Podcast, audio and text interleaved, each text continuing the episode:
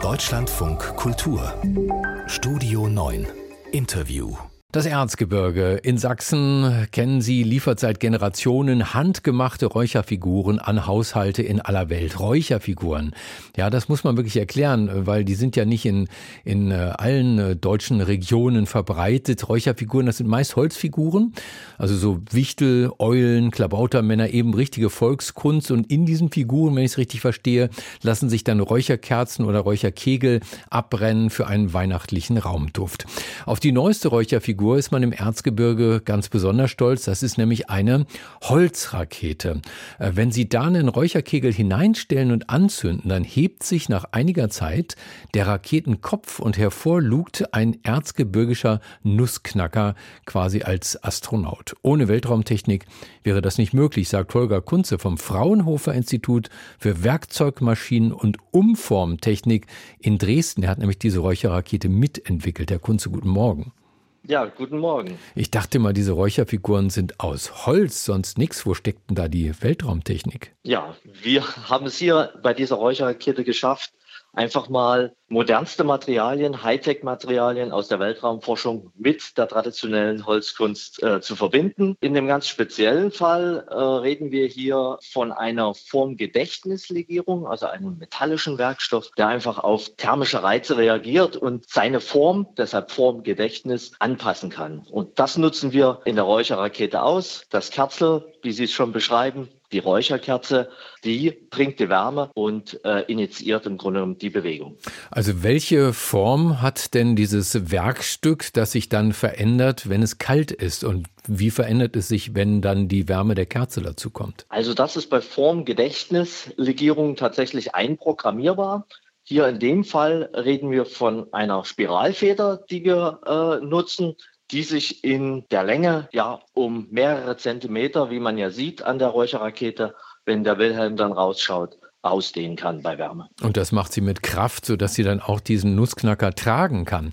Nun ist der Holzspielzeugmacher, der diese Rakete in Handarbeit baut, mächtig stolz, dass sein Familienunternehmen nun mit dem renommierten Fraunhofer Institut zusammenarbeitet. Aber wie kam es denn eigentlich dazu? Also ich kann zumindest nach der Zusammenarbeit mit Markus Füchtner sagen, ich bin genauso stolz von Seiten Fraunhofer hier äh, mit ihm zusammenarbeiten zu können. Er führt schließlich einen Betrieb, achte Generation, Familienbetrieb.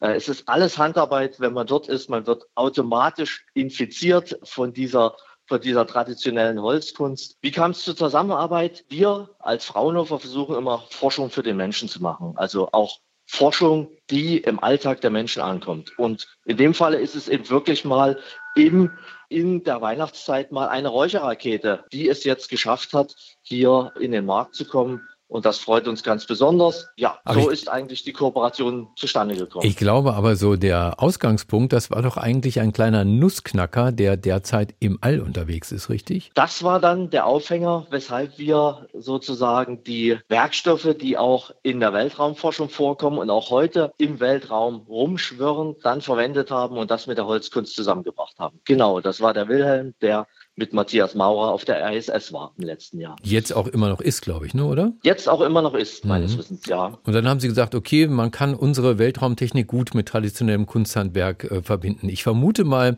dass so Hightech-Räucherfiguren wahrscheinlich nicht zu Ihrem alltäglichen Arbeitsgebiet gehören. Ne? An was arbeiten Sie denn normalerweise? Also wir das ist, das ist vollkommen richtig. Wir arbeiten an den sogenannten intelligenten Werkstoffen, Smart Materials.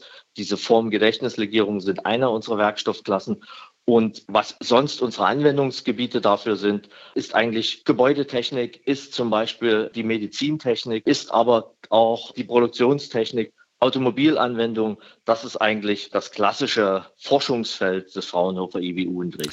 Sie können mir ja noch mal Beispiele sagen, wo diese besondere Formgedächtnislegierung zum Einsatz kommt. Also ich habe gehört zum Beispiel an den Reifen von Mars-Rovern, also diesen kleinen Autos, die man über andere Planeten schicken kann. Was machen die da? In dem Falle geht es darum, keine äh, oder, oder Reifen zu verwenden äh, im Weltall, die einfach unkaputtbar sind. Also hier äh, wird eine Eigenschaft dieser Form Gedächtnislegierung ausgenutzt. Wir nennen das als Wissenschaftler Superelastizität. Also die Reifen können extremst deformiert werden. Also wenn sie über die Oberfläche äh, des Mars zum Beispiel fahren, diese Rover, können spitze Gegenstände da sein. Dieser Reifen ist einfach unplattbar, unkaputtbar und deshalb wird dort dieser Werkstoff eingesetzt. Jetzt, wie gesagt, wir arbeiten ja eher an Anwendungsgebieten hier bei uns auf der Erde.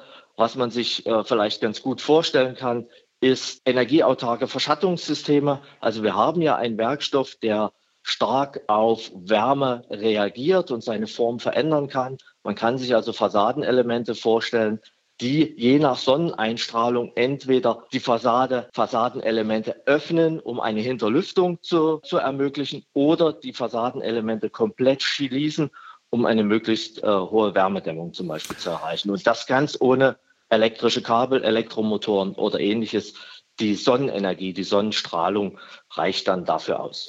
Holger Kunze vom Fraunhofer Institut für Werkzeugmaschinen und Umformtechnik in Dresden hat eine Räucherrakete im Erzgebirge mitentwickelt, wo dank Weltraumtechnik sich der Kopf der Rakete hebt und ein Nussknacker kommt zum Vorschein. Herr Kunze, danke für das Gespräch im Deutschlandfunk Kultur. Ich bedanke mich auch recht herzlich.